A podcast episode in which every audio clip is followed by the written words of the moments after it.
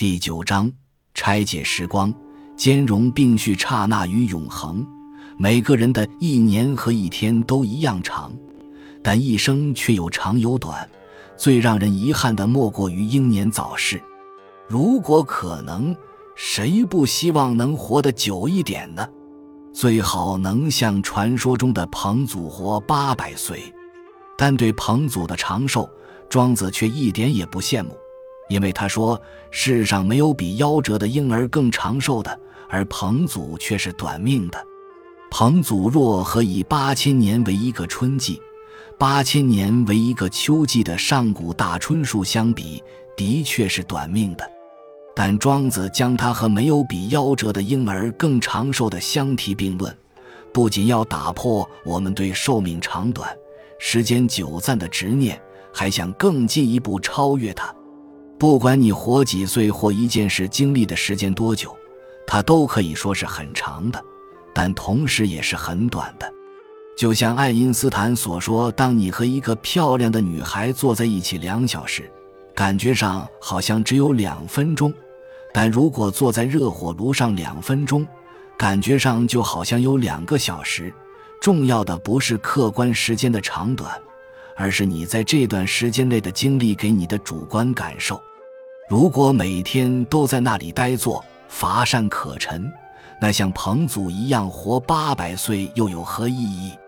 但如果活得多彩多姿，每天都高潮迭起，那像亚历山大大帝一样只活三十三岁，其实也很够了。如果你能善用每一天，把每一天都看成是一个具体而微的人生，那一个月就仿佛经历了三十个人生。唐朝有一位知名禅师叫马祖道一，当他病得很重时。寺院管理人来探病，问他身体如何。马祖禅师说：“日面佛，月面佛。”在佛教故事里，日面佛的寿命是一心八百岁，而月面佛的寿命则只有一天一夜。马祖禅师的这个回答，禅门有很多解释，而其中一个就是在反映庄子的观念。我觉得我好像已经活了千百年，但又觉得仿佛只存在一瞬间。你说我命在旦夕也可以说我能活得长长久久也可以，像这样，如果能兼容并蓄这两个看似矛盾的观念，不仅有助于摆脱对寿命长短的执念与忧思，而且能让我们形成一种深刻的生活哲学。印度圣雄甘地在谈到生活与学习时，曾说：“像你明天就会死一般生活。”像你能永远活着般学习，这跟马祖禅师与庄子的观点其实非常类似。想到寿命很短，那你就应该好好珍惜每一分每一秒；想到寿命很长，那你就应该好好为人生做规划和准备。这是一种非常开朗、积极、明智而又洒脱的生活态度，而他只有在体认时间的相对性。并进而超越它，对时间的长短与久暂等价器官兼容并蓄时，才能真正获得。另外，时间也有它的先后顺序，譬如每天总是清晨、中午、夜晚依序而来。每个人也都是从童年、青年、壮年，然后迈入中年和晚年，大家也因此对不同阶段的时光赋予不同的评价。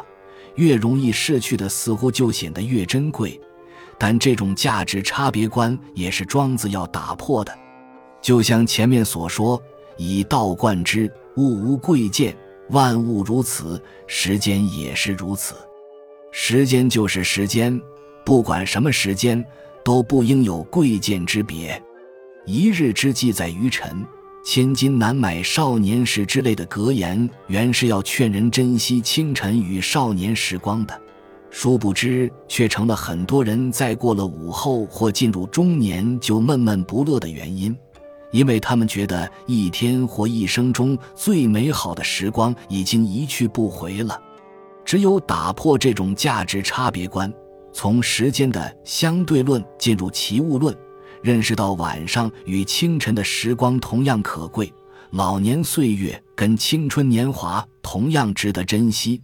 貌美如花的少女和鸡皮鹤发的老太婆是两个独立而永恒的存在，各有其迷人之处。我们对生命历程中的种种，才能有更美好与深邃的感受。本集就到这儿了，感谢您的收听，喜欢请订阅关注主播，主页有更多精彩内容。